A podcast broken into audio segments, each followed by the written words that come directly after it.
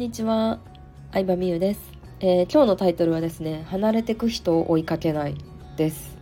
えー、この音声を聞いてくれてる方は何らかのねビジネスをされてると思うんですけどそうするとお客さんとの出会いや別れ、えー、次々起こると思います。ずっと自分のコンテンツを買ってくれてたりずっと昔からファンでいてくれてる方が離れてく瞬間っていうのも、まあ、長くビジネスをやってる人だったら必ず経験してることだと思うんですけど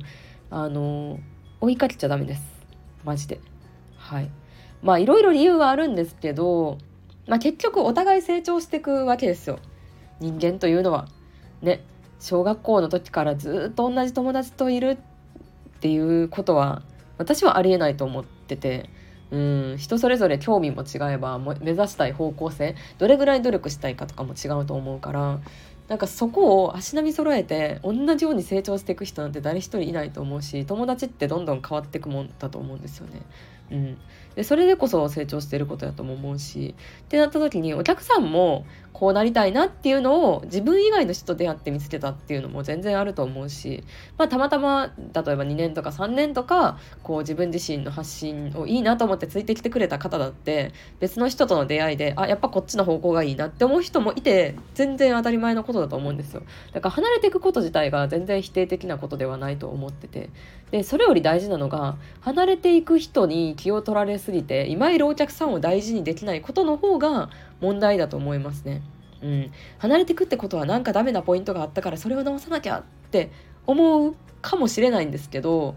まあ、それは私一切しなくていいと思いますね。うん、だって今までの自分のスタイルを変えた方がすでに商品買ってくれたお客さんどう思いますかっていう話ですよね。うん、みゆさんはこうこうこういう理念がいいなと思ってきたにもかかわらずなんか1人2人の離れていく人に合わせてなんかスタイル変わったぞってなった方が嫌じゃないですかシンプルに。うんなので自分はもうこういうスタイルで行くんだと行くんだぞっていうのをどっしり構えてちゃんと自分の軸を曲げないことの方が大事だと思っててなのでそういう意味でも離れていく人を追いかけないっていうのはめちゃくちゃ大事なマインドだなっていうのをもう何年もかかってようやく気づいたというかねうん、これがなんか今の私の考えですね。でなんか離れてく人を追いかけるっていうのを恋愛で考えるとすごい分かりやすいんですよ。もう去るもの追わないが一番去るもの追っちゃダメですよ。もう去ってるっていうこと自体が答えですよ。うん、でも恋愛と違ってさお客さんってさもしかしたらまた戻ってくることあるもあ戻ってくることあるかもしれんっていうか別になんか戻ってくることを期待するわけではないですけどあのうーんそうだななんか例えば恋愛で考えると分かりやすいんかな。なんか去ってく人を追いかける姿ってどうですか？うんなんかもうどんなにさなんかちゃんとした人でもさなんか素がって別れないでって言ってる姿って見苦しくないですか？うん。じゃなくってもし今自分のこと好きな好きになってくれる人がいるとかなんかこれからの出会いのために頑張った方が冷静になった時に生産性あるなってわかると思うんですけどまあ人生、うん、健康で生きられる時間っていうのは限られてますからまあその最中にいる時はそんな冷静に考えられないかもしれないですけどでもなんか頭の片隅にそういうのを知っておいてもらえたらなって思うわけですよね。